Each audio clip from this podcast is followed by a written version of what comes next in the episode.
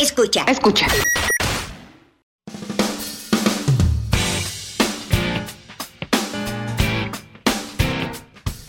Nosotros con frecuencia, y es como el pensar popular, que cuando se acabaron los Beatles, ellos perdieron todo el contacto. Es decir, que Paul McCartney y John Lennon jamás se volvieron a hablar. Jamás.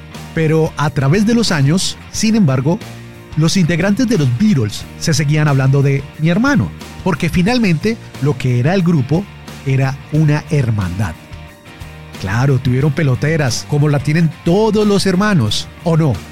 Eh, que levante la mano y diga quién no tuvo una pelea con su hermano. Lo dudo, eso es parte de ser hermanos. Pero en el caso de los Beatles, pues fue mucho más dramático porque ellos terminaron en líos judiciales y demás, demandas y contrademandas que duraron muchísimos años. Pero la gran verdad es que no se distanciaron del todo. Hubo factores que los distanciaban, pero no el afecto que se tenían el uno del otro. En 1974 comienza lo que después llamaron el fin de semana perdido de John Lennon, ¿ok? John Lennon estaba en un mal momento de su matrimonio con Yoko Ono, porque en un momento Yoko Ono lo echó. Le dijo, mi hijo sabe qué, lárguese pero le mandó a alguien para que lo cuidara. Ahora, eso también es un tema de interpretación, porque a quien mandó para que lo cuidara era la secretaria o la asistente personal de Yoko Ono, una mujer de origen chino de 21 años llamada Mei Pan, una mujer muy joven, muy pero muy linda, de lo cual John Lennon le había dicho a Yoko Ono que era una mujer muy atractiva.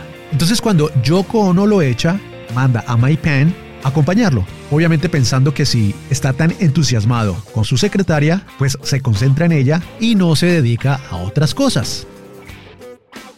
John Lennon y Paul McCartney ocasionalmente se habían comunicado, pero Yoko Ono frenaba eso.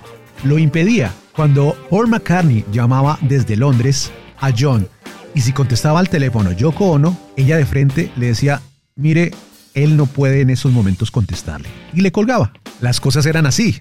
Es decir, la relación de John Lennon y Paul McCartney no era tan mala como lo decían las publicaciones o los medios de comunicación en su época.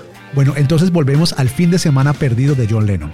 John Lennon, entre muchas locuras, se metió a un estudio de grabación en Los Ángeles y grabó lo que después se conoció comercialmente como el álbum Rock and Roll, en donde él hizo un disco donde él quería y como él quería. Como volver a retomar sus raíces del rock and roll y grabar canciones que fueron influyentes al comienzo de su carrera. Resulta que durante una de esas sesiones de grabación apareció Paul McCartney y claro, se reunieron en el estudio mientras John Lennon estaba grabando esta canción.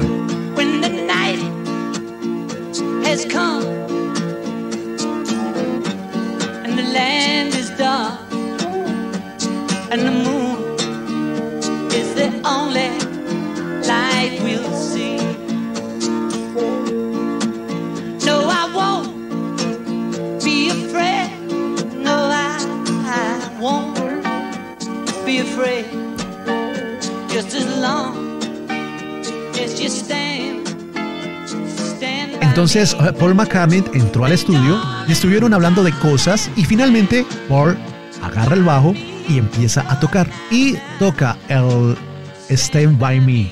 Hay un par de grabaciones que ni les muestro porque el sonido no es tan óptimo y da hasta pena mostrarlo.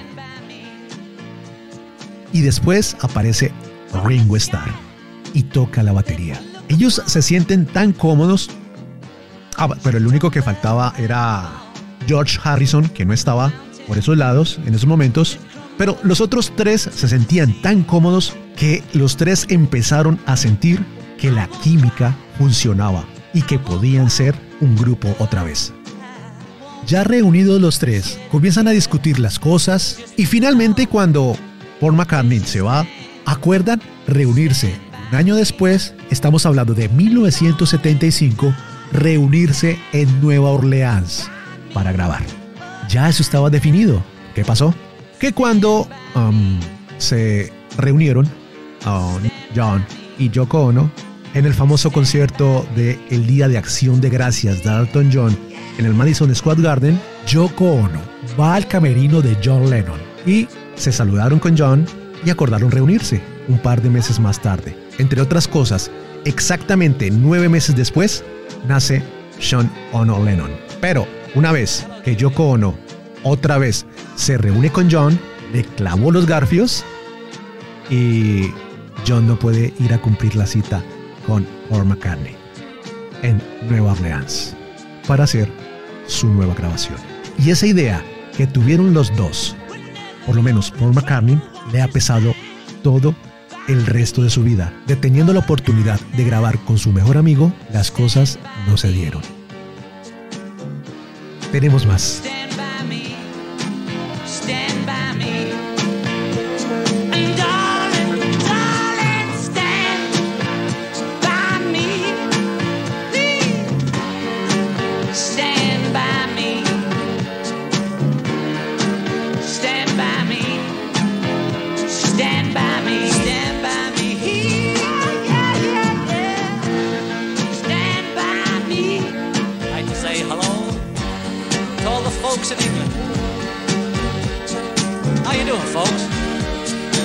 Well, here I am in New York, singing to you.